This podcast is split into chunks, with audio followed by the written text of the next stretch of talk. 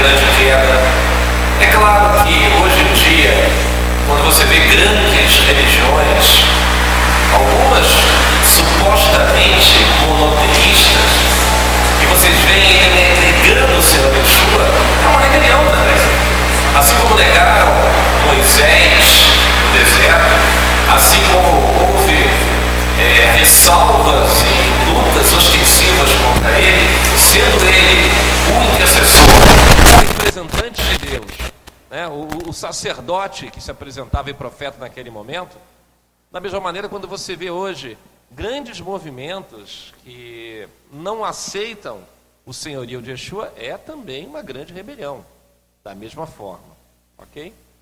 E uma coisa interessante sobre o conceito da palavra rebelião é que a palavra de Deus fala no Tanar ou no Velho Testamento, como alguns gostam de falar, no livro de Samuel, 1 Samuel 15, que a rebelião é, é um pecado comparável ao pecado de feitiçaria. Ou seja, para Deus está no mesmo patamar, está no mesmo grau de transgressão. Você entende isso? Então, olha só. Raspando o tacho da panela. Vocês conhecem essa expressão? Raspando o tacho da panela? É você pegar a colher de pau e tirar o brigadeiro que está grudado no fundo da panela. Bom, né? Você não é daquele tipo que bota o dedo, não, né? Você usa, e também para não arranhar a panela da mamãe, usa uma, uma colher de pau, não é isso? Então, raspando o, o tacho da panela, feitiçaria, bruxaria, é a mesma coisa que rebelião, porque você invoca demônios. Há uma legalidade para que eles venham e entrem, né, destruindo vidas por causa de uma palavra que é uma ação, que é um processo que Deus abomina, que desde o Éden tem acompanhado né, a história de Israel. Que é a história de Israel, e evidentemente você vai ver isso também no surgimento da igreja. A rebelião não é uma característica de, denominacional, uma característica do ser humano. O ser humano, o homem, a espécie adâmica, ela é rebelde. Infelizmente, é uma característica que a gente herdou e a gente romper com esses grilhões. É claro que quando a gente fala sobre feitiçaria, quando a gente fala sobre bruxaria, muitas das pessoas que fazem isso, elas não têm a menor consciência do que estão invocando. Mas tem gente que tem consciência do que está invocando isso. O fato de você ter consciência ou você não ter consciência não ameniza, não muda o fato de que rebelião, feitiçaria, bruxaria, para Deus é algo é, top a nível de, de pecado e transgressão. E o resultado e o salário do pecado é a morte. E você vai ver nessa porção de uma maneira muito clara. Olha, eu, eu digo que a rebelião está tão entranhada no nosso estilo de vida que é como jogar milho para pombo, não é verdade? O pombo não fica todo alvoroçado, não fica todo alegre, não fica todo feliz. As pessoas, eu sei que, não diga, digamos assim que não é exatamente é, um bicho tão higiênico como a gente romantiza. Mas você jogando milho, não vem uma multidão de pombos, se é que se fala multidão? Eu não sei qual é o plural disso aí. De qualquer maneira, né, é, é a mesma coisa que dar banana para macaco. Macaco não aceita banana? Vai lá na jaula, estica a mão, vê se o orangotango não vai agarrar na tua mão e, e morder o teu dedo junto com a banana. E não adora a banana? O homem adora rebelião. O homem adora se insurgir contra um princípio de autoridade. Principalmente se a autoridade for uma autoridade eclesiástica constituída por Deus. Isso é uma característica do ser humano. Por isso, é como dar milho para pombo, ok?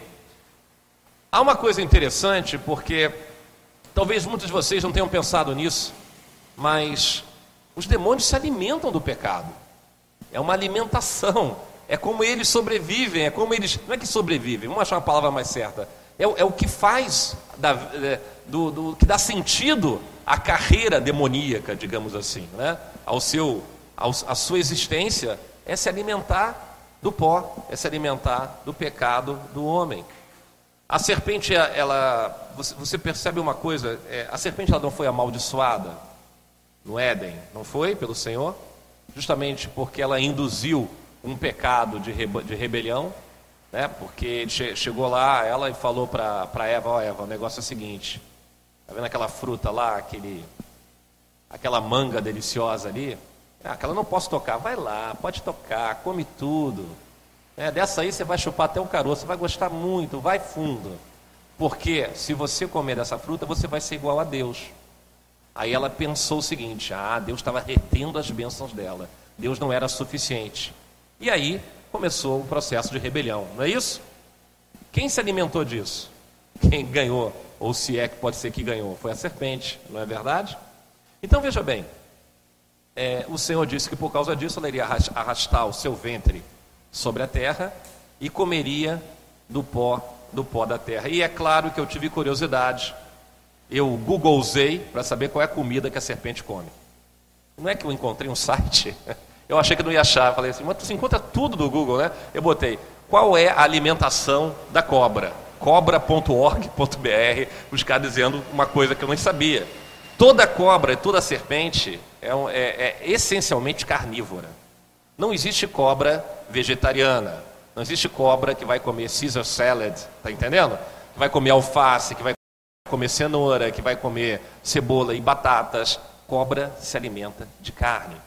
Outra característica interessante, se é que você pode achar que é interessante, é a cobra gosta de comer carne viva, não carne podre, carne putefrada, carne é, é, morta. Nós, seres humanos, a gente mata, congela e come carne, não é isso? Morta. Mas o, a cobra não, ela gosta de comer o rato vivo, tá entendendo? Eu falei rato. Alguém pode dizer assim, nossa, que, que, que, que palavra mais, sei lá, mais disgusting, como diziam os americanos, não é isso? Mas é que cada cobra vai comer o bicho de acordo com a, de, de, de acordo com a elasticidade do seu abdômen, se é assim que se pode falar. Gosta de comer inteiro, não mastiga a cobra não mastiga, não morde, não tem problema de dentadura, não tem problema de implante, de, de, de, ela, ela tem o veneno, paralisa o animal e vai lá e engole inteiro.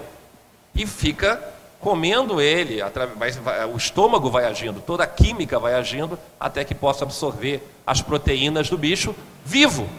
Está entendendo? Então, quem sabe a gente não deveria comer vaca viva, né? gente fica comer, matando o bicho. Para quê? Para perder as características proteicas? Vamos comer, vamos comer bicho vivo, gente. Né? Se serve para cobra. Não, não estou brincando aqui. Ok? Então o que, que cobra come? Cobre, cobra come pó? Não, não come pó. Isso é uma linguagem espiritual. Cobra é carnívora, ok? É uma linguagem espiritual para o pecado. Quando você anda, por exemplo, estava observando aqui o chão. A gente tem uma faxineira aqui, aliás, muito boa. E a gente sempre complementa, começa o culto, a gente sai limpando e tudo, né? Hoje até que não deu por causa do trânsito, eu peguei um engarrafamento de duas horas, né? duas horas e meia, ou seja, de Copacabana até São Cristóvão, eu poderia ter saído de Jerusalém e chegado nas fronteiras do Líbano, em Israel, não é? Mas aqui a gente se acostuma com esse trânsito que a gente tem aqui. Voltando ao assunto aqui do, do, do pó, quando, por que, que o chão suja? Por que, que você varre a casa? Por que, que você usa aspirador de pó? Porque alguém entrou com o pé sujo. Como é que a sujeira entra em casa, gente? Não é pelo sapato? Não é? Não é, é, claro que se você deixar as janelas abertas e as portas abertas e der uma ventania, a sujeira vai entrar também. Mas essencialmente entra com o quê? Porque o nosso pé levanta poeira. Não é isso? A cobra vai rastejando ralando o peito, ralando o peito no chão e comendo o pó que sai da, dos nossos pés. Porque o homem levanta poeira. Levanta, sacode a poeira e dá a volta por cima, né? É isso que Jesus fala, né? Sacode os pó, o pó do teu, do, da tua sandália e sai para uma outra cidade. É uma simbologia, algo representando o pecado, ok? Então veja bem, o pó é a sujeira que sai do teu pé. A cobra se arrasta pelo ventre comendo a poeira. Que pó é esse? Agora vamos falar do pó. Que pó é esse? O que, que Deus falou para Adão? Tu és o quê? Pó. Adão não foi criado do pó da terra? Então, você consegue entender. Adão não foi aquele que pecou? Não é o pecador? Ele pecou. E por causa disso a gente a está fora do Éden, não é isso? Claro que não. Inicialmente pela ação dele mas atualmente pela nossa própria ação que não nos permite voltar para o Éden, não é isso? Então, esse é o pó que alimenta a serpente, o pó que alimenta a serpente é a natureza pecamino, pe, pecaminosa da espécie adâmica, da espécie descendente de Adão. E tudo que você alimenta cresce, não é verdade? Chega lá para o Bidu, teu cachorrinho, ou para o Pluto, teu cachorrão, e dá para ele é, a, o Frolic. Não vai ficar gordinho se você der todo dia? Pega um bebê pequeno, desses assim, né, que quando nasce você pensa, como é que isso pode existir de tão pequeno, né? Vai dando leite, vai dando leite, vai dando leite. Depois de um ano não está enorme? Tudo que você alimenta cresce, não é isso? A serpente não engordou, não ficou, é, não ficou, como é que se diz, anabolizada. Ela ficou o quê no livro de Apocalipse? Descreve ela como o quê? O grande dragão. Por que o grande dragão? Porque além de se alimentar do pó, virou um grande aspirador de pó, não é isso? Não é verdade? É tanto pecado, é tanta comida, é tanta comida, que ela se tornou o quê? O dragão que o livro de Apocalipse se refere. Ah, mas isso aí é uma conclusão sua. Não, nem tanto assim. Outros profetas já falavam sobre o pecado e comparando ele ao pó e que a gente se alimenta deles. Quer ver? Foi dado um profeta, Isaías deu uma advertência aos sacerdotes de Israel, aos sacerdotes, hein, gente? Aqueles que tinham responsabilidade espiritual. Né? Rocheia, que é o nome dele em, em hebraico, Oséias em português, então vamos abrir nossos celulares em Oséias 4, verso 8. Vamos lá, vamos ver o que está escrito aqui? Uma advertência aos sacerdotes de Israel. Eu vou ler, olha só. Eles, os sacerdotes, comem da oferta do pecado do meu povo e pela transgressão deles, eles têm desejo ardente. Olha só. Você percebe isso? Olha só, nessa tradução que você está vendo no telão, as palavras são outras, mas o sentido é o mesmo. Alimentam-se do pecado do meu povo e da maldade deles têm desejo ardente. Vocês entendem? O sacerdote não deveria ser um interveniente, não deveria ser aquele que clama pelo pecado, pelo, pelo, pelo perdão, aquele que clama pelo perdão, que clama para que Deus é, é, é, consiga enxergar o arrependimento desse povo. Então ele deveria estar satisfeito quando o povo deixa de pecar. Mas os sacerdotes de Israel que eram chegados num churrasco, não é verdade? Porque cada sacrifício não deixava de ser uma porção para eles, eles se alimentavam do pecado e estavam achando maravilhoso. Opa, quanto mais pecado, é mais dia de churrascaria Estrela do Sul. É mais dia de fogo de chão. Está entendendo o que eu quis dizer? É claro que a gente está fazendo uma brincadeira aqui, mas no fundo, no fundo, eles não cumpriam o seu papel de estancar o pecado. O interesse deles é o quê? É ficar tudo dentro desse sistema que eles viviam onde a transgressão não é apontada, não, é, não gera arrependimento e o povo anda na contramão da vontade de Deus, e o nome disso é rebelião. E tem mais uma coisa, já que a gente sabe e a gente viu que o pecado de rebelião é igual ao pecado de feitiçaria, eu quero dizer para vocês que você não precisa, e ninguém deveria, em nenhum momento de sua vida, e você deve estimular pessoas a tentarem descobrir o que vai acontecer através de práticas que são tidas como feitiçaria, como por exemplo, jogo de búzios, jogo de búzios, jogo de búzios, que é mais cartas, runas, não é isso? Pessoas leem até na borra do café, né? Já viram isso? A mão, ela fez um sinalzinho para mim, a mão, né?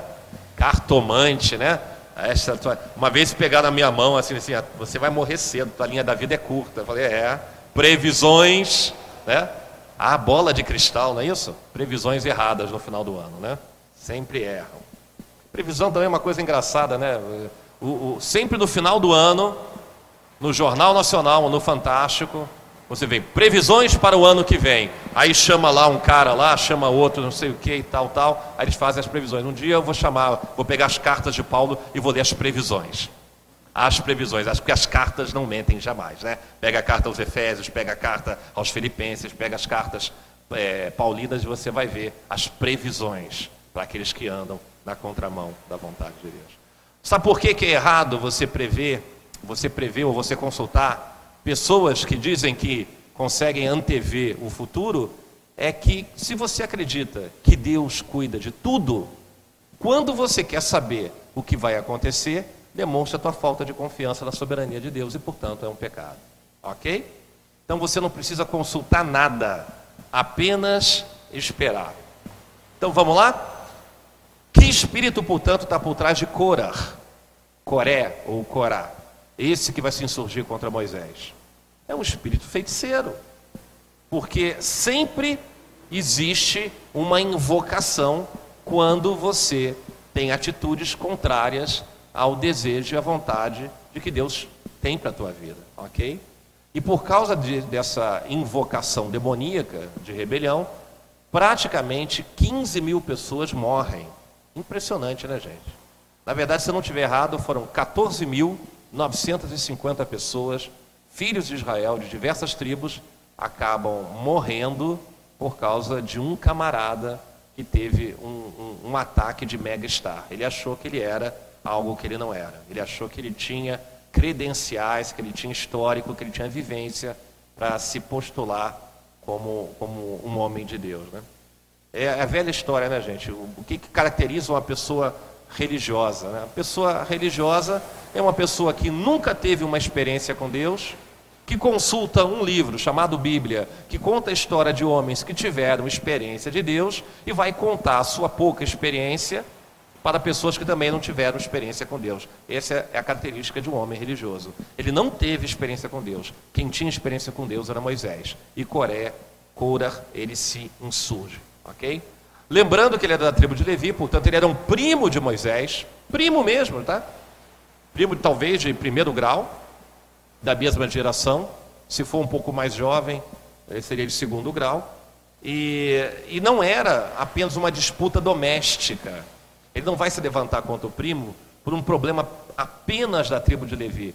Ele vai também pegar respaldo de pessoas da tribo de Ruben que, que eram vizinhos de porta, porque eles ficavam com o acampamento um do lado do outro. Então, né, o, o rebelde ele nunca vai sozinho para praticar seus atos de, de, de rebelião. Ele sempre aglomera e traz pessoas para junto de si, para que não seja um projeto pessoal, mas seja um projeto que, que, que tenha uma aparência de ser coletivo. E é isso que ele vai fazer. E rebeldes atraem rebeldes, não é verdade? Não é isso? Isso acontece no trabalho, isso acontece na escola, isso acontece na família e também acontece na igreja, né? Igreja não deveria ser um lugar para ter pecado, mas tem. Não, de, não, era, não deveria ser um lugar para ter rebelião, mas tem. Não deveria ser um lugar para ter lascívia, mas tem. Não deveria ser lugar para ter fofoca, mas tem. O que, que a gente vai fazer? Infelizmente é a realidade ela ainda espelha um modelo do mundo e a gente está precisando que as pessoas cada vez caminhem mais, seguindo os passos do Mestre, seguindo os passos do Senhor, para que haja um padrão de comportamento que agrade ao Senhor, ou seja, um padrão baseado em atos de justiça, em arrependimento e uma nova vida. Ok? Então ele vai questionar a autoridade de Moisés, vamos ver isso em Números 16, a partir do verso 3. Ok? Vamos lá? 16, 3 já está no telão, olha lá. E eles se juntaram contra Moisés e Arão e lhe disseram: Basta, a assembleia toda, a carralo, né, é santa, cada um deles é santo e o Senhor está no meio deles. Então, por que vocês se colocam acima da assembleia do Senhor? Você está vendo o discurso político dele? O negócio é o seguinte: nós somos o povo escolhido, nós somos a tribo escolhida, nós temos relacionamento com Deus, então por que, Moisés, você se coloca acima de todos nós? Por que, que você está nos regulando? Por que você tem comando sobre nós? Essa, esse é o argumento de quem teve o horário é, eleitoral político na televisão aqui, né, falando e transmitindo para 12 tribos de Israel naquele instante. Santidade. Será que o argumento de Coré tem a ver com santidade, tem a ver realmente com as coisas de Deus? Será que ele tem temor ao Senhor? O que, vocês acham? Eu acho que não. Eu acho não, eu tenho certeza.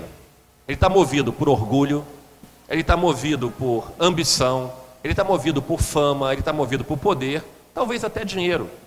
Eu não acho que o dinheiro naquela época tivesse a dimensão que tem hoje, mas haviam pessoas ricas e haviam pessoas não tão ricas, digamos assim, remediadas. Portanto, tem gente que tem uma tenda melhor, tem outro, tem outro que tem uma tenda pior. Dinheiro sempre foi atraente, mesmo naquela época. As motivações dele talvez tivessem a ver mais com poder, com ambição, com orgulho, mas talvez tivesse também implicações financeiras, ok? Então ele acusa Moisés de se colocar acima de toda a congregação e ele está misturando aqui autoridade com autoritarismo, porque existe autoridade de Deus investida em cima de Moisés. E ele quer dizer que a autoridade não é de Deus, é autoritarismo, que ele está se impondo sozinho.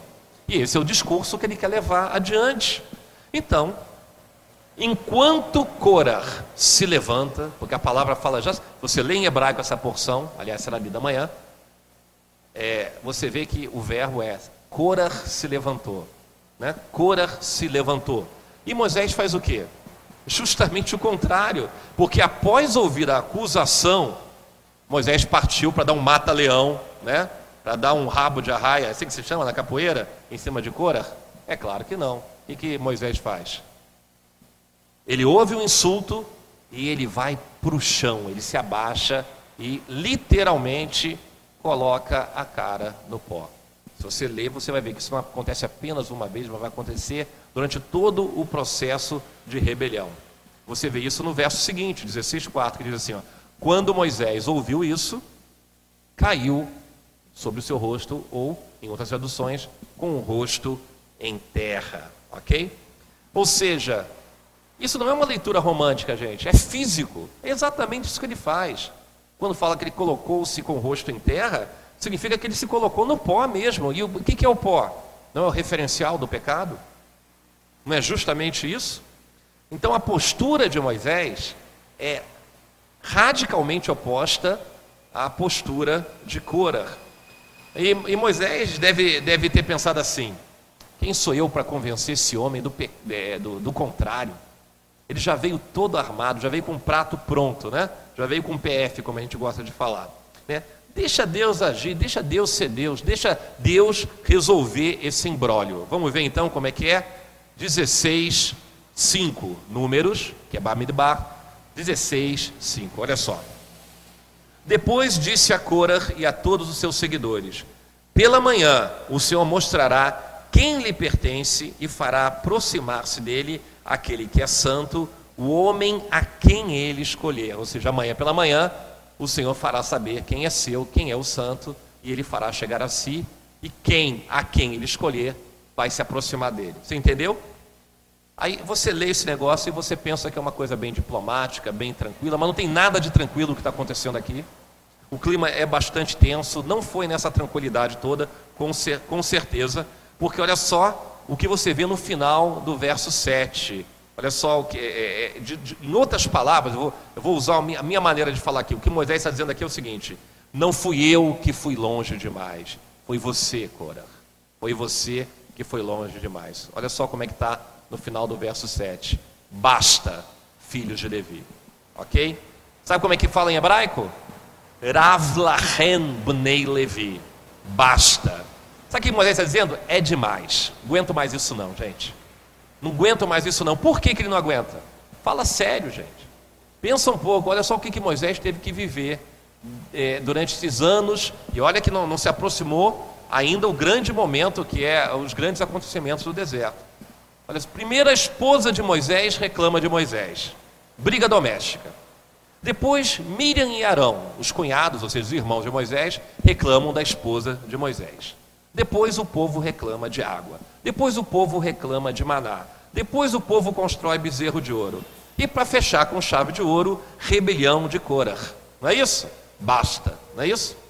É o que Moisés tem que dizer agora. Em vez de dizer Rav Lahen Bnei Levi, tem que dizer Rav Lahen Bnei Israel. Chega. É demais para mim. É um desabafo que ele está tendo aqui. Entendeu? Quando Moisés fala basta, eu não aguento mais, você pode ter certeza que o homem mais manso do mundo perdeu a estribeira ali. Não é verdade, gente? Basta. Chegou o limite, a tampa da chaleira, como eu, como eu faço, né, boto, botei o nome do livro, a tampa da chaleira vai entrar em abolição. Não aguenta mais, né? Quais eram as três reclamações básicas de Israel durante 40 anos de deserto? Vocês lembram? Basicamente a primeira: o que, que nós vamos comer e beber? Típica reclamação, não é? O que, que, que Yeshua fala no Sermão do Monte? A gente falou semana passada. Não se preocupe com o que comer, o que beber, o que vestir. Mas o que, que Israel fala? O que, que a gente vai comer e o que, que a gente vai beber, né? Um dia que vocês forem numa festa de casamento judaico ou num bar mitzvah, vocês vão entender o que, que é aflição e angústia, não é verdade, Para chegar na mesa e comer. Eu nunca vi coisa igual. Quer dizer, uma, É a coisa desesperada. A comida foi servida. A fila, não, né? A fila é um modo de tentar controlar a selvageria. Muitas das vezes não funciona. Né? Só tem uma fome que eu vou te contar. Mas é característica, entendeu? O que, que eu vou comer, o que, que eu vou beber. Não é? Será que a gente vai morrer aqui no deserto? É a segunda pergunta deles. E a terceira pergunta deles, por que afinal nós saímos do Egito? Olha só. Não é dar um tapa na cara de Deus, gente, um negócio desses? São as mesmas perguntas. Durante 40 anos, Moisés teve que aguentar coisas como essa. E basicamente é: será que a gente vai morrer aqui? Por que, que nos tirou do Egito? E o que, que vai ser a comida de amanhã? Qual é o menu para amanhã? Maná de novo? Maná burger? Risoto de maná? Fettuccine de maná? Não é? O pessoal, não, o pessoal queria, queria alguma coisa diferente, né? Queria uma coisa diferente. Então veja bem: acabou a paciência. E eu digo para vocês o seguinte: a maior parte dos problemas, doenças psicossomáticas, se você quiser chamar, né, que a gente tem na vida ministerial, tem a ver com a energia que a gente gasta tentando convencer as pessoas que a visão está correta. Isso é um problema de liderança. Você tem a visão, você tem uma missão clara, e ao invés de você gastar os teus esforços, a tua energia, os teus recursos, inclusive financeiros, para você canalizar diante da missão que te foi dada, você gasta mais tempo tentando convencer as pessoas de que a missão é essa e que a visão é essa. E isso cansa às vezes, ok? Quanto tempo você já gastou na sua vida tentando convencer alguém, né, ou se justificar das atitudes que você toma para pessoas que não querem ser convencidas? Você já parou para pensar nisso, gente? Não é dar murro em ponta de faca, muitas vezes? Então, se você está cansado dessas discussões, chega um ponto que você para de falar e diz basta.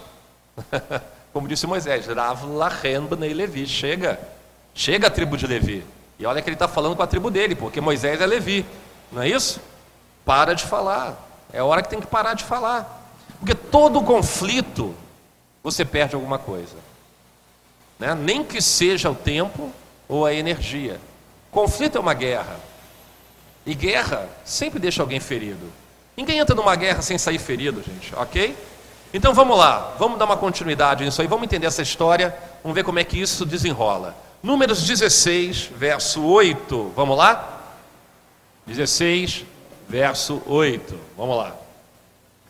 Moisés disse também a Cora: Agora ouçam-me, levitas. Não lhe é suficiente que o Deus de Israel os tenha separado do restante da comunidade de Israel e os tenha trazido para junto de si, a fim de realizarem o trabalho no Mishkan, no tabernáculo do Senhor, e para estarem preparados para servir a comunidade. Ele diz o seguinte: vem cá, Deus deu para vocês o privilégio, deu para vocês a oportunidade de vocês serem sacerdotes e servirem. Vocês são a tribo que foram separados para isso. Isso não é suficiente, não? É o que ele está dizendo aqui. Isso não é suficiente, não. Vocês querem o que agora? É o que ele está dizendo aqui, né? Então, olha só. A gravidade da situação é que eles têm uma posição de destaque, eles têm privilégios em relação ao Senhor, uma posição de honra que o Senhor deu para eles, mas isso não é suficiente. E com certeza uma posição que eles também não mereciam. Aliás, quem merece alguma coisa, gente? Fala sério. Não é por mérito nosso, né? Por isso que a graça é algo que Deus te concede né, como um favor dele que imerecido, porque você não merece nada. Levi não merecia nada. Eu não mereço nada. Você não merece nada. Quem de nós merece alguma coisa quando se trata de Deus? Tudo é pelo favor e pela misericórdia dele, né? Eu acho que até pouco tempo atrás tinha uma palavra, uma frase de, que existia, uma humorista que falava assim: ninguém merece, ninguém merece. Se você, se você pensar pela perspectiva de Deus, ninguém merece. Mas se for pela perspectiva de castigo, ah, você merece. Ok? Números 16, 11, vamos lá? 16, 11. É contra o Senhor que você e todos os seus seguidores se juntaram? Quem é Arão para que se queixem contra, contra ele? Vamos entender o que está falando aqui, gente. Olha só. Moisés está defendendo o irmão dele. Mas, acima de tudo, não é neopotismo. Ele está defendendo a autoridade investida por Deus em cima de Arão. Está entendendo? Da mesma forma que alguns capítulos anteriores, Deus defendeu Moisés, agora você vê o que? Moisés defendendo Arão. Isso é interessante, porque ele está defendendo o que? Princípio de autoridade. Olha só, gente, Deus sempre se relacionou com Israel através, é, através de alianças e princípios de autoridade. Vocês estão entendendo? Há uma aliança e há um princípio de autoridade. Se você quebrar a aliança, o relacionamento murcha, desaparece. Se você quebrar a, a, o princípio de autoridade, a mesma coisa acaba acontecendo. Por isso que é pecado. E olha só a resposta da turma da oposição, né? a turma do impeachment. Olha só o que, que vai acontecer, porque Moisés está falando, ele está defendendo, ele está dizendo: olha só, para com isso, vocês, não, vocês estão mexendo com algo que é fogo consumidor. E olha, e olha o que, que vai falar, o, o, o Cora vai falar: basta você, Moisés, basta você. Agora, agora ele está usando a mesma expressão, só que para Moisés. Números 16, verso 13, olha só.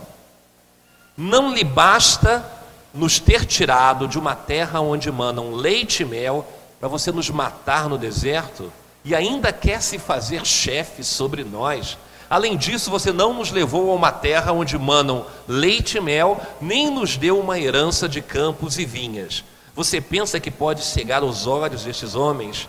Não, nós não iremos. Está vendo o que ele está falando? Ou seja, o discurso aqui é claro. Isso é motim, gente. Sabe o que é motim? Sabe dos piratas nas velas galeras cruzando o mar? Né? Você pega uma pessoa que é a liderança, o cara do convés, o capitão, bota uma venda nos olhos dele, manda ele andar pela prancha e bota uma espada nas costas dele, tipo o capitão gancho, ok? Barba negra, barba ruiva. Isso é motim o que eles estão fazendo aqui. Estão querendo empurrar Moisés para fora do barco, dizendo: Nós é que somos autoridade, não é você. Agora, fala sério, gente. Acorda, Cora, acorda. O que está de errado no discurso dele aqui? Onde é que você veio, rapaz? Do Egito. Né? Não é verdade? Vê se enxerga, né? Veio do Egito, levava chicotada nas costas, tinha que catar palha por conta própria para fazer tijolo, e se não fizesse isso, o capataz chicoteava ele. Os filhos dele, os filhos dele eram afogados no rio Nilo. E o cara tirando onda com Moisés, dizendo que agora o Egito é a terra que mana o leite e o mel. Fala sério. É coisa de enganador. É mentira, não é verdade, gente? É tão manipulador esse homem. Esse homem é um sem vergonha, desculpa falar assim. Korah é um tremendo de um sem vergonha. Né? Ele está chamando aqui o Egito da terra que mana o leite e o mel. Ele está invertendo valores ele está subvertendo a verdade. É um espírito de mentira, é um espírito de engano. É o cara que está dizendo que o Egito era terra de leite e mel, mas que era chicoteado, que o filho era assassinado e era escravo. E ele vai dizer que no passado era melhor do que agora? É, esse homem é, é, é ele está completamente fora de si. Por que, que ele é manipulador, gente? Porque ele serve ao pai da mentira. Você entende isso? Faz, isso é claro para vocês? Ele não serve ao Pai da verdade. Yeshua fala sobre isso, né? Ele fala em, em João 8,44, nem precisa colocar essa referência, mas ele fala que Satã, a Satã, o adversário, Satanás, é o pai da mentira. E quando alguém usa de mentira para seduzir, convencer e, e desencaminhar alguém, esse é um mentiroso filho do pai da mentira. Ok? Essa é a posição de Cora. Então veja bem, você percebe o veneno dele, quando ele está destilando veneno. E outra coisa, esse homem era um tumor no meio do povo. E já não era mais um tumor benigno, é metástase isso aqui, tem que ser arrancado no meio do corpo. Israel não é corpo, gente. A igreja não é chamada de corpo. Quando um órgão está tá, tá canceroso, o que, que você faz? Você combate você tem que frear ele. Em alguns casos extremos, você tem que tirar. Não é isso? É isso que vai acontecer. Cora vai ser removido do meio do corpo. Né? E vai ser o conceito da palavra igreja, eclésia, está muito mais associado a corpo do que associado à construção, ok? Então é isso que vai acontecer, uma cirurgia para arrancar o tumor. E tem uma coisa interessante: pessoas têm dificuldade em aceitar a verdade como um conceito absoluto. Pessoas relativizam a verdade. E cada pessoa, o enganador, aquele que tem o espírito da mentira, ele constrói a sua própria versão da verdade. E que normalmente a sua versão da verdade é ajustada, é, customizada para o seu modo de vida. Vocês estão entendendo isso? Ah, mas quantas verdades existem? Uma verdade. Então por que tantas versões? Porque pessoas constroem versões de verdade customizadas para poder justificar o seu modo de vida. É isso. É isso que acontece, ok? Então olha só, como é que Deus transforma vidas? Com verdade. Através da verdade, conhecereis a verdade, e a verdade o que? Os libertará. A verdade é que, que, que constrói a verdade é também que desconstrói, porque ela desconstrói a mentira e revela aquilo que é essencial. Então, sem verdade, não existe relacionamento com Deus. Sem verdade, não existe casamento. Sem verdade, não existe progresso em local nenhum, nem ambiente de trabalho. Sem verdade, você não consegue ter a prosperidade que Deus quer dar para você. Na mentira, você o máximo que você vai conseguir é enganar a si mesmo durante algum tempo até que tudo seja revelado. Então veja bem, se a verdade vai te libertar, né, só Yeshua pode remover as vendas. Só Ele pode remover amarras, correntes de mentira que impedem a gente de viver o padrão que Deus tem reservado para a gente. Amém? Então, gente, olha só: mentira é pecado. E por quê? Porque Deus é verdade. Deus não é um Deus de mentira. Quer ver? A paraxá que eu mais leio porque ela é lida no Yom Kippur, ela é lida em Rosh Hashanah, ela é lida normalmente, é uma porção chamada Razino, que é o capítulo 32 do livro de Deuteronômio. E lá fala que Deus é verdade, quer ver? Olha só, Deuteronômio 32, 4. 32, 4. Ele é a rocha, olha só. Ele é a rocha, as suas obras são perfeitas, todos os seus caminhos são justos, é um Deus fiel que não comete erros, justo e reto, ele é. Então, Deus é verdade, porque se ele é justo, porque ele é perfeito, se ele é reto, seus caminhos não podem ser tortuosos, seus caminhos não podem ser mentirosos, seus caminhos não podem te levar a outro lugar que não seja a plenitude. Não é à toa que Yeshua é o caminho, a verdade e a vida, e ninguém chega ao Pai senão por intermédio dele. Olha só, ontem nós temos a, a, o grupo de intercessão é, do Ministério BTY, uma reunião fechada para intercessores, e ontem o Espírito Santo, de uma maneira muito clara, mandou ler o Salmo 89. Quem estava aqui faz parte da equipe de intercessão deve lembrar. E, e me chamou a atenção na hora, porque o verso 14 do Salmo 89 diz o seguinte: Vamos ver? Verso 14 do Salmo 89. Aí, ó. Peraí, mim, Paulo, que kol darehav mishpat. Você está em hebraico. Essa para achar. Hein? Sedek é, um mishpat mihon que se erra, resed veemet e kadmu paneha. O que, que eu falei aqui? Calma, calma. Ele que botou, a culpa não é minha. Ele que botou em hebraico ali no telão. Olha só.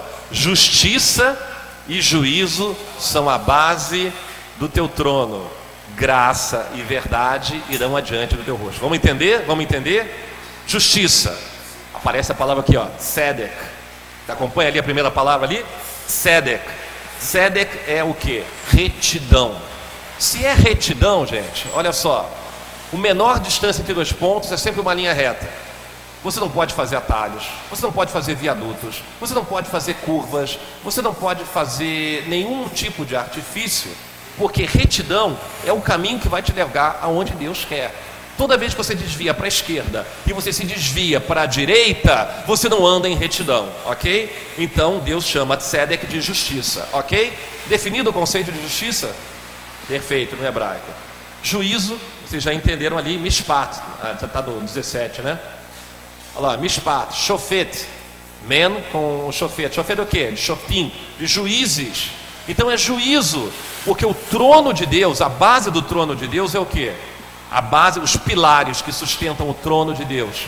Que se é a cadeira, né? a cadeira de Deus, o trono de Deus, ele é sustentado pela justiça e é sustentado pelo juízo, porque Deus também vai fazer juízo, porque ele vai exercer a sua justiça.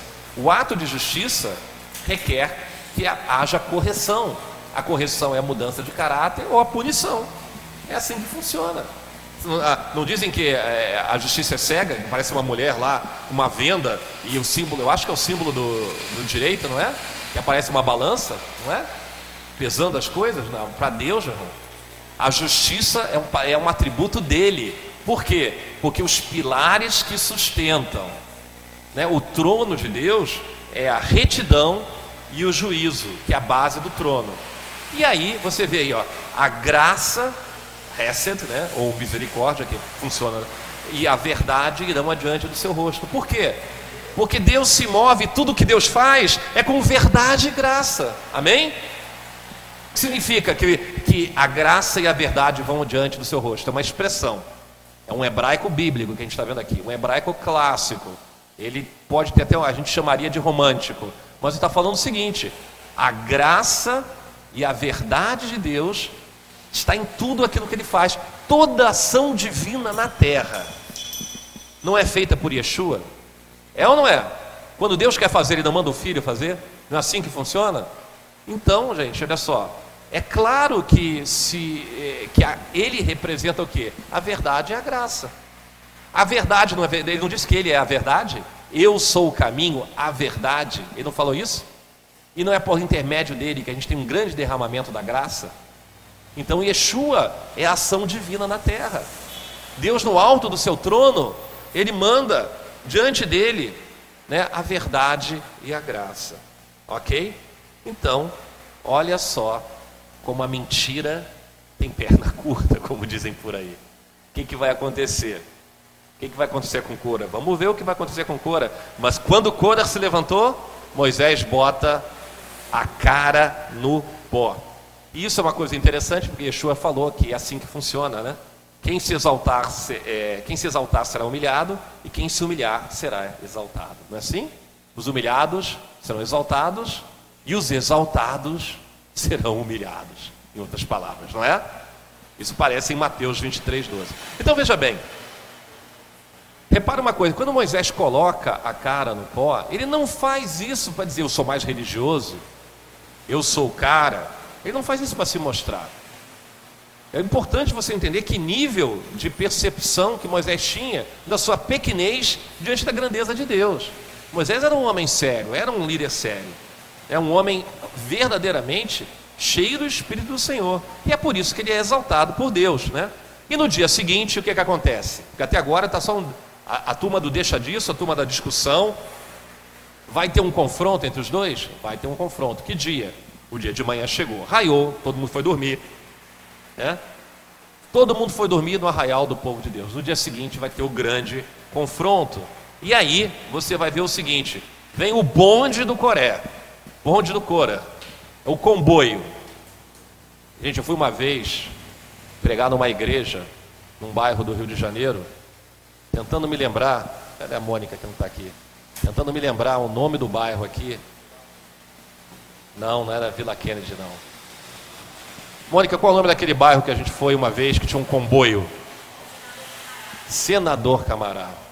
Lugar maravilhoso, a igreja é um lugar maravilhoso, um, um, a região até bem estruturada, mas eu não sabia que para você chegar até aquela igreja, você teria que passar por uma região que era dominada por miliantes, digamos assim eu parecia cena de filme de Mad Max. Eu nunca, eu nunca é, sabe, Mad Max, Mel Gibson, naquela série antiga de filmes onde você vê os meliantes andando em seus carros transformados, com, cheio de armas. Eu juro para vocês, eu não sou uma pessoa exagerada, mas tinha mais de 200 caras de motocicleta. Pareciam que, que não era uma competição de motocross, pode ter certeza. Todo mundo armado e não sei o que, que eles iam fazer.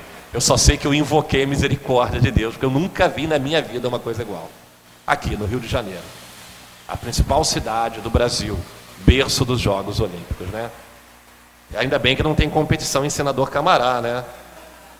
né, que isolaram, né, eles colocaram essa, essa mentira, que essa, essa cidade é uma cidade mentirosa, gente. É uma mentira. Você que vem para o Rio de Janeiro, tá? você está vindo para uma mentira. Você pensa que está vindo para uma cidade maravilhosa. Ela nem é maravilhosa, nem na Zona Sul ela é maravilhosa. Você atravessou o túnel, você está tá entrando na faixa de Gaza. Cuidado, você que vai alugar carro quando vier aqui para os Jogos Olímpicos. Cuidado para o teu GPS não te levar para senador Camará, ok? Então o comboio de 250 pessoas estavam lá, né?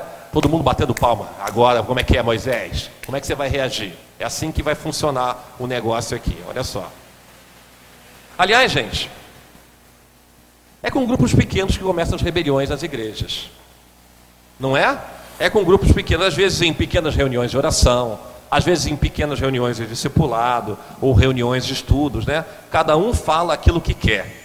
Cada um acha que sabe mais, né? Revelação profética é uma coisa que é o seguinte: só serve a minha, a dos outros não serve, não é? Não é assim que as pessoas falam? Se Deus falou para mim, está falado. Mas se falou para o outro, eu ponho em dúvida, porque o outro não sei se tem relacionamento com Deus como eu tenho. Igreja é uma coisa complicada, gente. Complicada. É, é, eu, eu me lembro, a melhor definição que eu vi de igreja foi um cara que definiu o que era o Fórmula 1. Era um piloto chamado Graham Hill, pai do Damon Hill. Ele guiava um Fórmula 1 na época das baratinhas. Ele dizia que dirigir um Fórmula 1 era andar numa banheira cheia de óleo, fumando charuto com rodinhas de rolimã. Ou seja, se fizer a curva, explode. Igreja é a mesma coisa. A qualquer instante pode ter, uma, uma, um, pode ter um cataclisma. A qualquer instante pode ter uma bomba de nêutrons. Porque as pessoas são muito inconstantes. E, elas, e, e, e, há um clima, você vê que esse princípio, porque o inimigo entra nisso, gente. Isso aqui, ah, você está lendo uma história que aconteceu há 3.200 anos atrás? Não. Eu estou lendo uma história que acontece até os dias de hoje, seja no ambiente profissional, seja no ambiente eclesiástico, no ambiente de igreja, seja no ambiente político da nação. Sempre tem. A, o, o, brasileiro, então, ele tem uma postura de refutar autoridades que, que desde, desde jovem, desde, desde criança.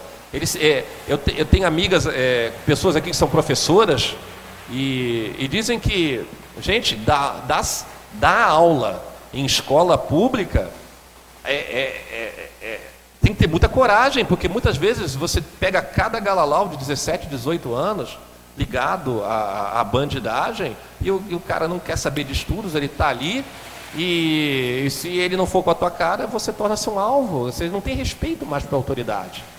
Desde a estrutura escola não tem respeito para a autoridade. E às vezes as crianças exageradamente mal educadas, quando é, são chamadas, os pais são chamados para se reportar e avisar por que estava acontecendo um negócio, né, elas ficam do lado dos filhos e acham que os professores são carrascos. Né? Eu me lembro uma vez que o meu filho fez malcriação na aula de inglês, ele estudava do Wizard, né? E eu fui chamado, eu falei, meu Deus do céu. Né?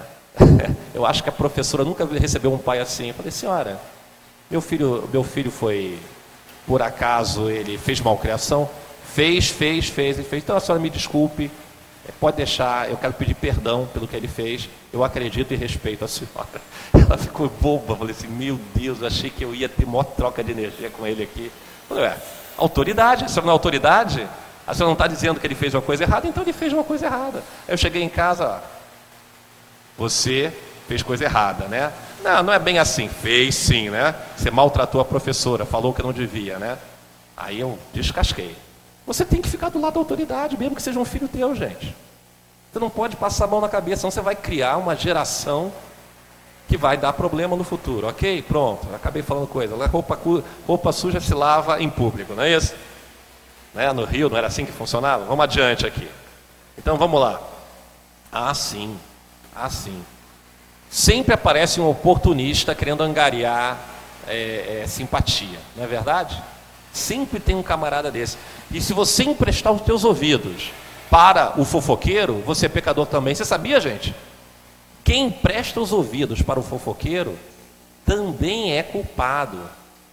Tem que prestar atenção nisso. Olha só, tá falando mal de uma liderança e principalmente uma liderança sobre a tua vida, 1 Timóteo 5,19.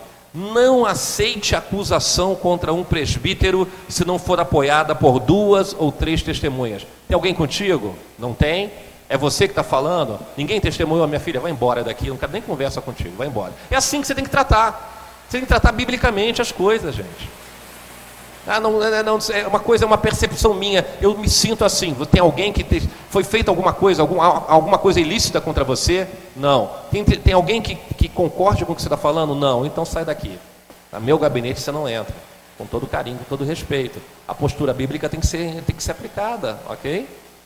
Hebreus 5,17. Obedeçam seus líderes, submetam-se à autoridade deles. Eles cuidam de vocês como quem deve prestar contas. Obedeçam-lhes para que o trabalho dele seja uma alegria e não um peso. Por isso, não seria proveitoso para vocês, ok? Se você tiver enfado, se teu trabalho como líder é uma coisa que já não te traz mais alegria nenhuma, quem é o principal prejudicado? Aquele que está debaixo da liderança. Então, como é que você resolve isso? Compra mega, sorvete mega, compra chocolate para ele, dá jujuba, dá delicado, né? Dá presentes para ele. Trata bem teu líder, gente. Trata bem ele, ele vai ficar mais feliz, é bom para vocês, ok? Você acha que Moisés teve medo de um grupo de 250 pessoas? O que vocês acham? Será que ele enfiou o rabo no meio das pernas, que nem um cachorro assustado? É claro que não, gente. Ele podia ter recuado, ele podia ter chegado numa composição, ele podia buscar uma saída política, como normalmente as pessoas fazem. Normalmente as pessoas fazem assim. Ó, Coreia, negócio é o seguinte, você está insatisfeito, você é um cara ambicioso, vejo uma juventude em você, acho que você, algumas coisas que está falando pode até ter um pouco de razão. Vamos fazer o seguinte, chega aqui, Arão, chega aqui, vamos conversar aqui com Coreia. Coreia, vamos criar um cargo de vice-sumo sacerdote para você. Vou te dar o ministério da Casa Civil do Tabernáculo e o ministério da Pesca, é teu. Né? Ministério da Pesca no meio do deserto para pescar não sei o que, né? Até hoje ninguém sabe para quem foi criado o Ministério da Pesca, então pode criar o Ministério da Pesca no meio do deserto. Você quer essa pasta da pesca para você? Quer? Não quer não? Não poderia ter feito assim uma saída política? E muitas vezes as pessoas buscam saída política, sabe por quê? Porque a gente não quer conflito, a gente quer paz. Paz é importante, eu concordo que paz é importante. Tanto que Yeshua disse o quê? Bem-aventurados o quê? Os pacificadores, não é isso?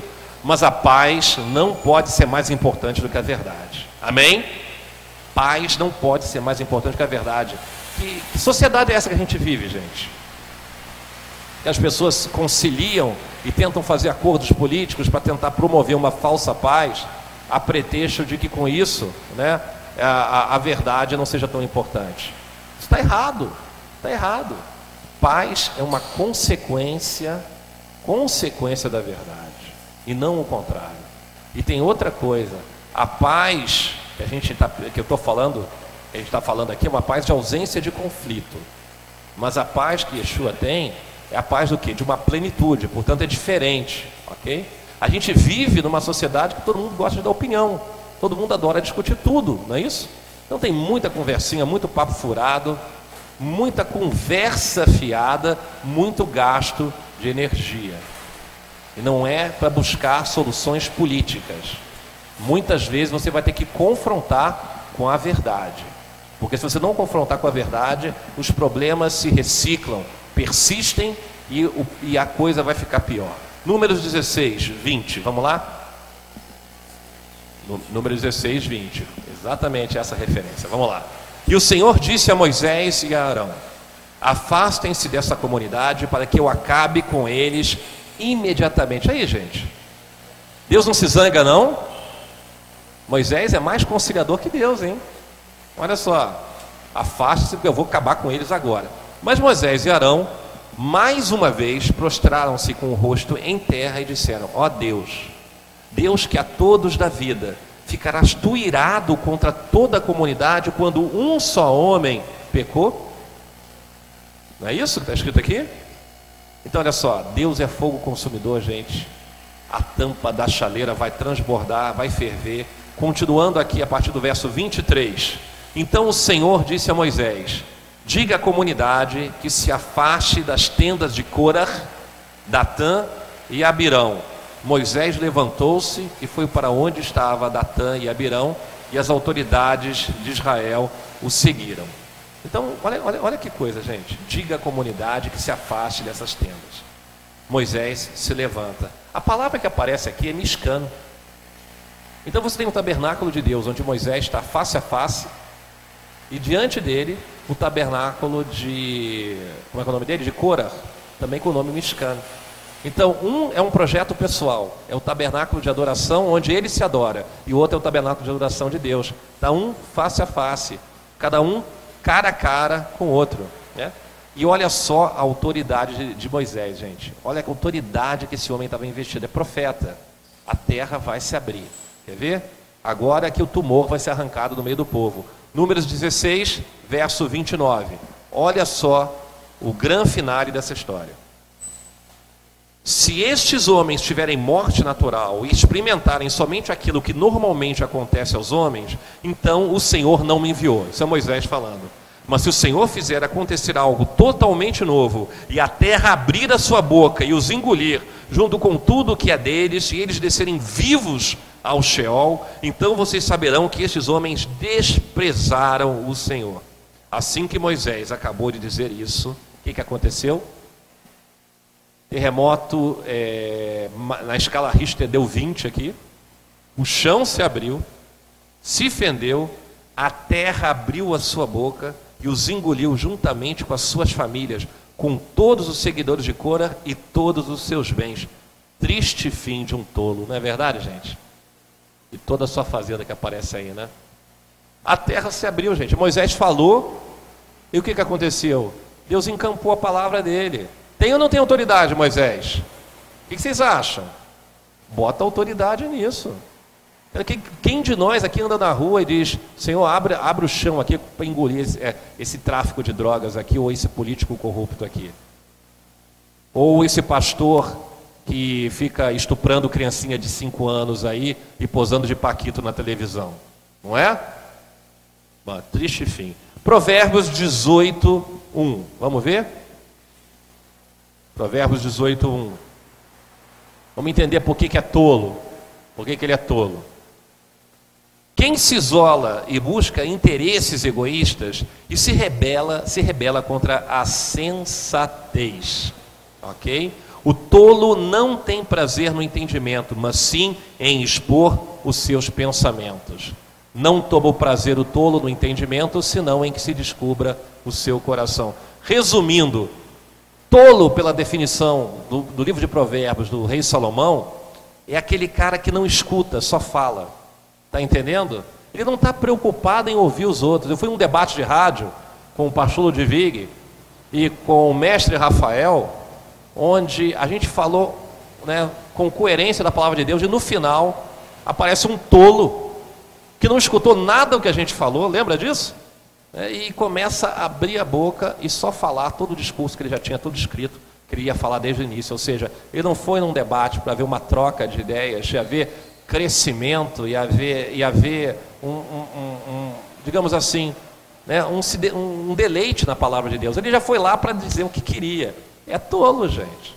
Porque a definição de tolo é aquele cara que não escuta, que só fala. Ok? Você já lidou com gente assim? Eu acho que você já lidou, porque a gente, a gente sabe quem é esse tipo de pessoas, né? Gente ansiosa. Eu já lidei com gente ansiosa que eu tenho que pedir para parar de falar. Né? Eu, eu já fiquei no telefone com algumas pessoas, sem brincadeira, gente. Que toda semana ligava para mim, ficava uma hora no telefone. É, eu, eu, às vezes, né, eu, eu podia ir na cozinha, fazer um café, voltar com um café, pegava o telefone e a mulher ainda estava falando a mesma história. Na verdade, não é a mesma história, falando várias outras coisas. Quer dizer, a pessoa não quer ouvir, ela só quer falar. Tudo bem, a nossa função é ouvir. a nossa função é ouvir. Mas é tolice também, porque se você só fala e você não ouve, como é que você pode dar oportunidade para que você venha ponderar sobre as ideias e as questões que têm que ser colocadas? Ok? Então, Cora era um insensato? Era. Era tolo? Claro que sim. Ok? Você já viu algum político, gente? Algum político no horário eleitoral gratuito, ele ir na televisão e dizer assim: hoje eu vou contar uma mentira para vocês. Algum deles já fez isso? Eu tenho uma lorota para contar para vocês, não é?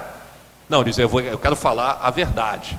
E ainda tinha um que dizia que tinha aquilo roxo e dizia: doa quem doer. Lembra dele? Foi o primeiro a ser, ser empeteado, não é? Então cuidado, gente, porque às vezes o cara fala que está cheio de verdade que vai doer nos outros, mas pode ser que a tua verdade seja uma verdade enganosa e vai doer em você. Não é? Vai doer em você. Cuidado. Ó, Provérbios 18, verso 6. Por gentileza, 18, verso 6. É esse capítulo mesmo que você está. Olha que interessante, definição de tolo, de acordo com Salomão. O mais sábio dos sábios. Então não tem que, não tem que ouvir, gente? Tem que ouvir. As palavras do tolo provocam briga, e a sua conversa atrai açoites. A conversa do tolo é a sua desgraça. Seus lábios são uma armadilha para a sua alma. As palavras do caluniador são como petiscos deliciosos que descem até o íntimo do homem. Olha só, gente.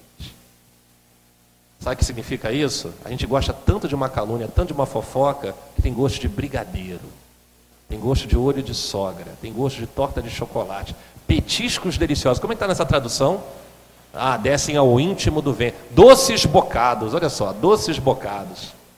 Você entende? Linguareiro, as palavras do linguareiro. Linguareiro é o caluniador nessa tradução. Essa é a Almeida corrigida, Arque? É, disse o pastor ali, Arque.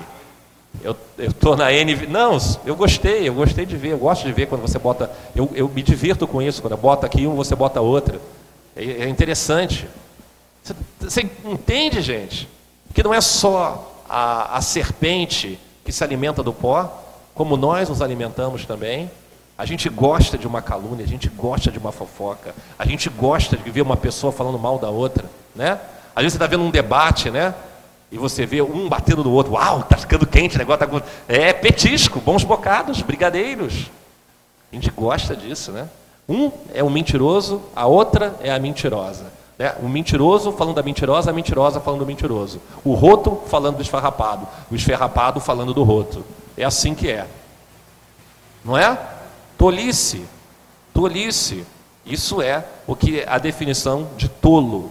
Mas o pior ainda estava por vir. Você acredita que essa história não acabou ainda? A história de Cora não acabou, porque no dia seguinte a congregação inteira se levantou contra Moisés e Arão. Vamos ver isso?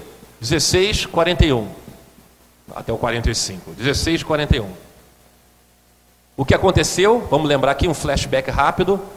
Terremoto, escala 20, Richter. O chão se abriu, as palavras de Moisés foram encampadas por Deus. Né? 250 pessoas são engolidas pela terra, não é isso? E no dia seguinte, the day after, o que, que acontece? Vocês mataram o povo, o povo murmurando de novo, ó, vocês mataram o povo do Senhor. Quando, porém, a comunidade se ajuntou contra Moisés e contra Arão, eles se voltaram para a tenda do encontro. Repentinamente, a nuvem a cobriu e a glória do Senhor apareceu. Então Moisés e Arão foram para a frente da tenda do encontro e o Senhor disse a Moisés: Sai do meio dessa comunidade para que eu acabe com eles imediatamente. E eles se prostraram de novo com o rosto em terra. Está entendendo que não é a mesma história, gente? Parece que eu estou lendo a mesma coisa, né? Que eu me enganei que eu estou lendo aqui algo que eu já li, mas não é não. É a mesma coisa, porque no dia seguinte, mais uma vez, a turma que viu a terra se abrir está revoltada com Moisés. Inversão total de valores. Moisés agora é o culpado e querem acabar com ele. Deus fala: Moisés, sai daí, porque agora eu vou lançar fogo do céu, vou acabar com todo mundo. O que, que Moisés faz? Como sacerdote, cara o pó de novo, ok? Então, olha só, o que é mais surreal aqui, pensa um pouco, que em 24 horas, em menos de 24 horas, né, é, é, Moisés recebeu uma, mais uma rebelião, ou em menos de 24 horas, Moisés clamar por perdão de novo. O que, é mais surreal? Impressionante, né, gente? Impressionante. Número 16, 46. Olha só como é que vai terminar essa história. E Moisés disse a Arão: Pegue o seu incensário, põe incenso nele com fogo tirado do altar. Vá depressa até a comunidade para fazer propiciação por eles, porque saiu grande ira da parte do Senhor e a praga começou. Ou seja, Deus não quis saber, liberou castigo, liberou chicote. Arão fez o que Moisés ordenou e correu para o meio da assembleia. a praga já havia começado entre o povo. E Arão ofereceu incenso e fez propiciação por eles. Arão se pôs entre os mortos e os vivos, e a praga cessou. Foram 14.700 os que morreram daquela praga, além dos que haviam morrido por causa de Corah. Então Arão voltou a Moisés à entrada da tenda de encontro, porque a praga já havia cessado. Olha só, gente. O povo se revoltou, Deus ficou bastante irado, liberou uma praga e a praga parou em, 14.700 pessoas que morreram, porque Arão pegou o incensário e fez a oferta pela propiciação do pecado e pediu perdão a Deus. Que homem, hein, gente? As pessoas falam tanto de Arão, falam tanto por causa do episódio do bezerro de ouro, mas se isso aqui não é um homem transformado, eu não sei mais quem é. Arão foi um grande homem, gente. Foi um grande homem. É um homem que falhou, mas quem é que não falhou? Mas nesse exato momento está ele aqui, ele e Moisés, clamando por perdão, e 15 mil pessoas, quase 15 mil pessoas morrem. Gente, Israel caiu no golpe. Sabe qual é o golpe? O golpe do bilhete premiado. Sabe aquele vendedor do baú da felicidade que foi à tua casa um dia dizendo que tinha um ingresso, que tinha que estava te vendendo um carnê já premiado para você? É exatamente isso. Israel caiu no conto do vigário, no conto do bilhete premiado.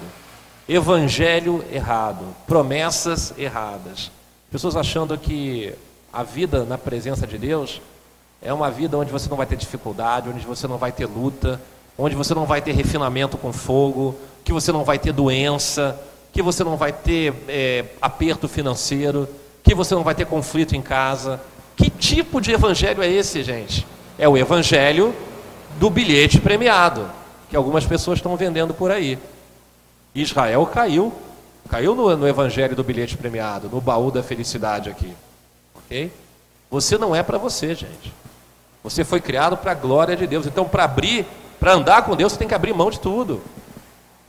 Ou você serve o mundo ou você serve a Deus. Então, quanto menos de você, mais Deus ocupa espaço. Isso é importante você entender. Olha o que está escrito em Marcos 8,37. Marcos 8,37. Já estamos terminando. Vai ter um lanchinho aí, calma, olha lá. Pois que adianta o homem ganhar o mundo inteiro e perder a sua alma? O que significa dizer o quê? Que você tem que perder para ganhar. Que raciocínio é esse, gente, de Yeshua? Que lógica é essa? Perder para ganhar. Isso é contra tudo aquilo que você aprendeu na vida que você tem que acumular para ficar mais rico. E ele está falando o seguinte: para você ganhar galardão e para você ter uma vida que agrade a Deus, você tem que perder para ganhar. Vamos entender isso? Olha só, para você ganhar massa muscular, você não tem que perder gordura, gente? Sim ou não? Tem que, tem que perder gordura. Para ganhar unção, você não tem que gastar mais tempo em oração? Sim ou não? Você tem que perder para ganhar. Para receber o perdão de Deus, você tem que perdoar o próximo. Não tem? Você perde para ganhar. Não é isso? Aliás, a própria palavra perdoar é aceitar a perda. Não, tomei prejuízo aqui, não vou perdoar, não. Aceita o prejuízo, meu irmão. Por isso, perdoar é aceitar perder. Você tem que perder para ganhar. Para você ganhar o perdão de Deus, você tem que perdoar aquele que te ofendeu. Para viver em santidade, você tem que perder o teu vínculo com o mundo, você tem que rejeitar o pecado. Amém? Você perde para ganhar. Para ter alegria e paz e atingir a, a terra prometida, você tem que parar de murmurar, tem que perder para ganhar. Tem que perder essa coisa de, de, de, de bom bocado, de brigadeiro, de, se, de ficar feliz com, com, quando você vê o circo pegando fogo. Sempre vai ter gente. O que, que é o Coré, gente? O que, que é o Cora?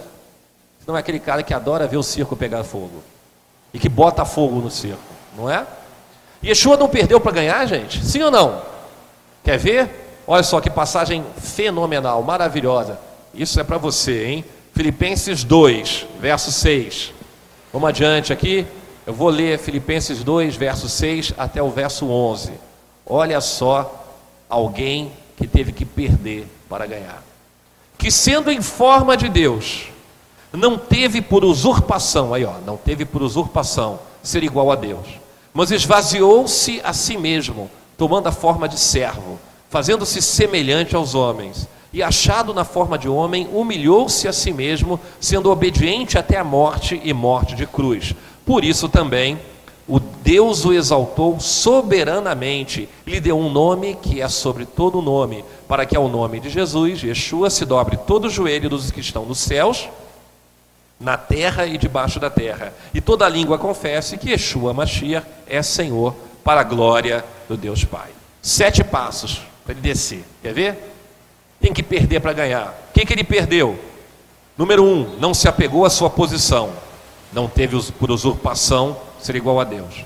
Número dois, esvaziou-se de si mesmo, desceu o segundo degrau. Três, tomou a forma de servo, não foi isso que ele fez? Quatro, é, se fez semelhante aos homens. Cinco, se humilhou. Seis, foi obediente até a morte. Sete, morte de cruz. Gente, da glória para a morte. Não teve que descer? Não teve que descer a escada? Isso não é perder para vencer, para ganhar? Agora, será que Deus não pega o humilhado e exalta? Os humilhados não serão exaltados? Olha o que acontece com ele. Nesse mesmo verso, nos versos seguintes, olha só, sete passos para cima. Ele foi preenchido. Um, Deus o exaltou soberanamente. Dois, lhe deu um nome que é sobre todo o nome para que ao nome de Yeshua se dobre todo o joelho daqueles que estão aonde? Três nos céus, quatro na terra, cinco debaixo da terra, seis, que toda língua confesse que Yeshua, Machia, Jesus Cristo é o Senhor, sete, para a glória do Pai. Amém? Que o Senhor seja louvado em todos os momentos, a gente não caia nas armadilhas dos caluniadores, dos usurpadores, dos rebeldes desse mundo. Que a gente entenda a seriedade de respeitar a autoridade, que a gente entenda que Yeshua é a maior autoridade que pode existir e que ele teve que perder para ganhar. Aquele que foi humilhado, hoje está à destra do Pai e é a ele que nós vamos se reportar em todos os tempos. Que Deus nos abençoe a todos. Shabbat Shalom.